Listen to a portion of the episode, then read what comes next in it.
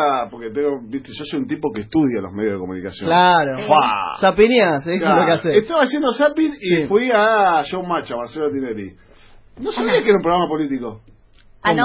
No, ¿Es no. un programa político? ¿Cambió tanto? Y me parece, ¿no? ¿Eh? Porque justo estaba haciendo zapping Sí. y bueno, voy a ver un poco de baile, de, de pelea entre este vedette de segundo y tercer este posicionamiento. Y en eso me encuentro con una analista política. Ajá. ¿Quién es? ¿Es Nancy En Pasos? dije, ¿es Nancy Pasos? Mm. ¿Es Bernarda Llorente Bernarda que Llorente. volvió a la tele, Claro, a la televisión no. abierta? No. No. Parecía, físicamente parecía. Claro. Eh, Son rubias las dos. Claro. Sí. ¿Es Silvia Mercado? Dije, estoy viendo crónicas, ya terminó el programa los chicos. No. Sí, no. Eh, no hay muchas mujeres, ¿no? Eh, también pe- pensaba eso. Cuando decía ¿qué, qué analista política era, había pocas analistas. Bueno, tenés María Laura Santillán. es María Laura Santillán porque era el 13 está bien. No, no era, pero no es analista presentadora. De mis pre- María sí, de mis no. preferidas, no. Eh, ¿Es María O'Donnell? María Digo, O'Donnell, no. Corea del Centro, estoy viendo. No. Era Luli Salazar.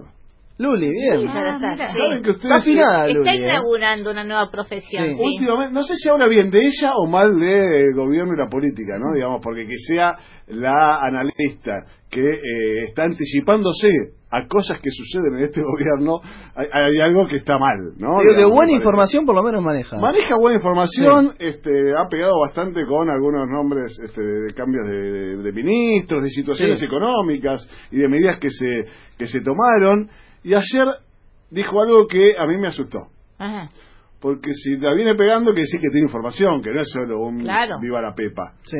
Y así, con poca ropa, casi mostrándose este, tal cual vino al bailar, mundo, ¿no? a punto de bailar el showmatch en la pista.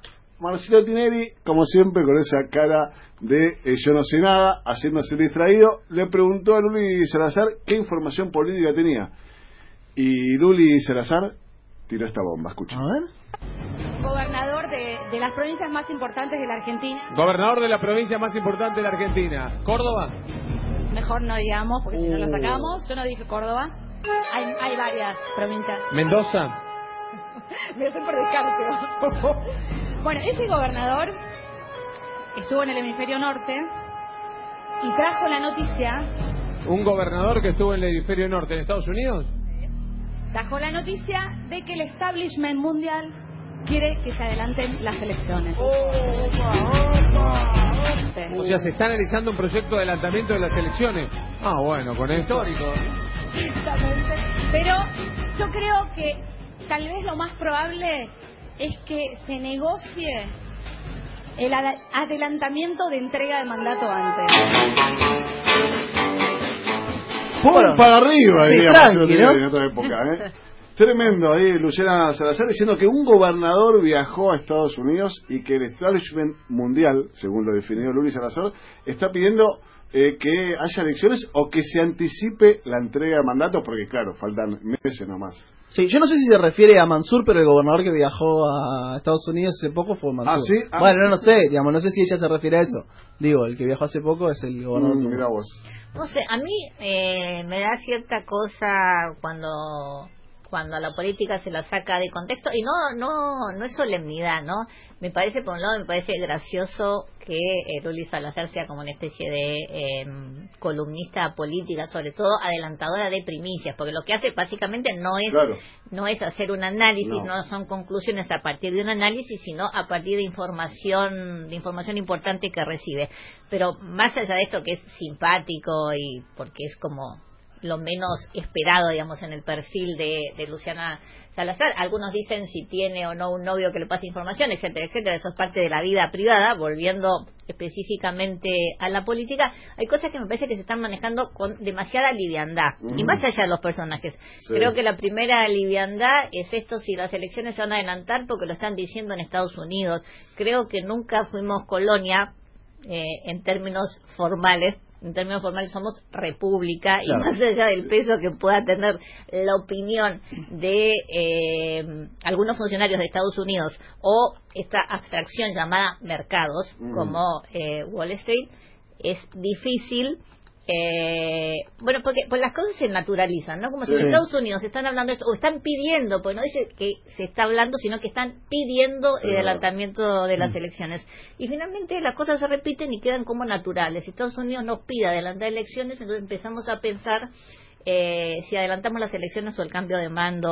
¿Era elecciones o cambio de mando? Elecciones. No, ella dijo que querían, eh, querían eh, Adelantar- Adelantar claro, las elecciones. las elecciones, pero si no se adelantan las elecciones, que por lo menos después de una posible derrota, que adelanten lo que sería la entrega de mando. Bueno, y esto me parece que tiene consecuencias enormes en la realidad argentina si llegara a haber, digamos, un adelantamiento de eh, el cambio de mando, porque ¿qué significaría? Una crisis muy aguda en ciernes o una crisis que ha explotado. Claro. Claro. Porque ¿qué podría modificar, siendo un país más o menos serio, qué podría modificar eh, adelantar las elecciones, eh, el cambio de mando 15 días?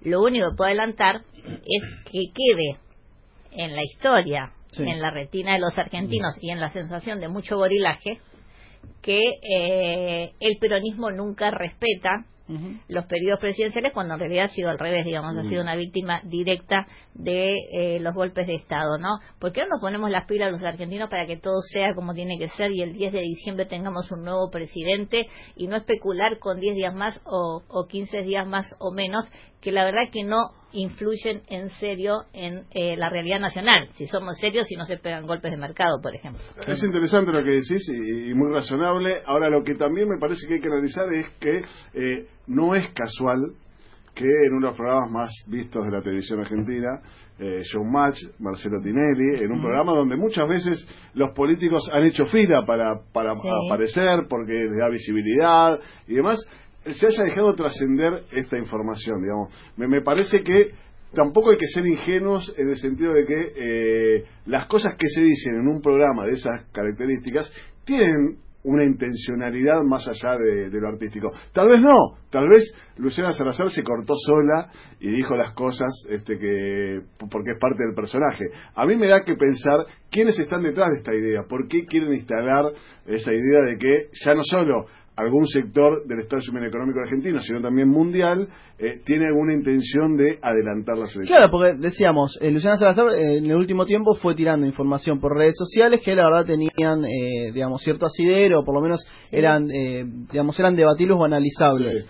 Ahora, puede ser que sea cierto que haya distintos funcionarios de Estados Unidos o inversores extranjeros que estén diciendo, che, lo mejor sería adelantar las elecciones. Como dice Bernie, nosotros somos un país soberano y decidimos eh, cómo organizarnos como país y como sociedad. Por lo tanto, dejamos afuera las opiniones eh, de los extranjeros que no se metan en nuestra política nacional. Pero me parece que lo más grave también es la frivolización de la política. Es, eh, digamos, debatir este tipo de temas en un programa de televisión donde en realidad lo que están haciendo es un show. Entonces terminas armando un show mediático del adelantamiento Pero de la mando de un política no gobierno. tiene mucho que ver ahí. Los políticos haciendo fila para ir a un match. ¿No también ellos en su momento este, eh, banalizaron la Sí, política? está yendo bien, pero, a, a no, jugar a las reglas es- de, del está, bien, pero ¿no? yo solo te cuestiono una cosa, Sí. que es la generalización.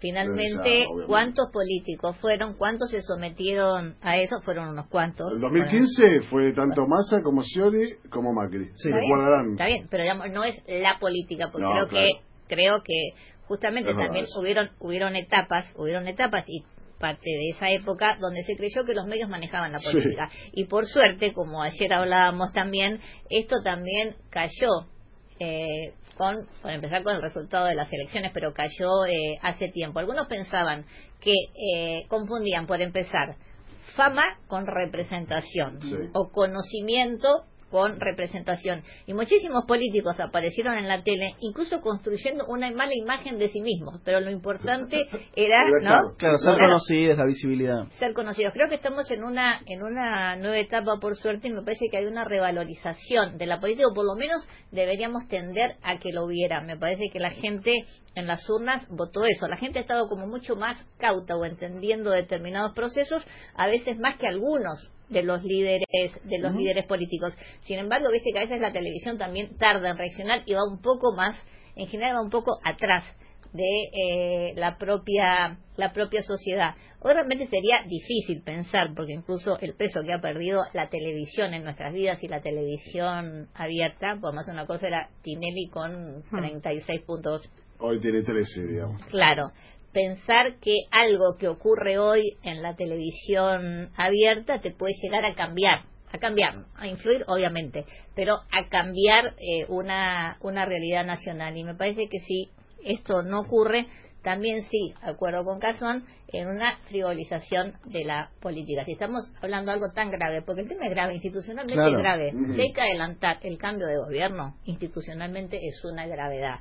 Más allá de que te guste más o que te guste menos Macri, y más allá de cómo ocurre esta transición, creo que tenemos que, sobre todo, hacer un esfuerzo de una transición ordenada, más que tomar a la ligera estas cosas que se instalan y se naturalizan de que Macri podría llegar a, eh, a ceder el poder antes de tiempo.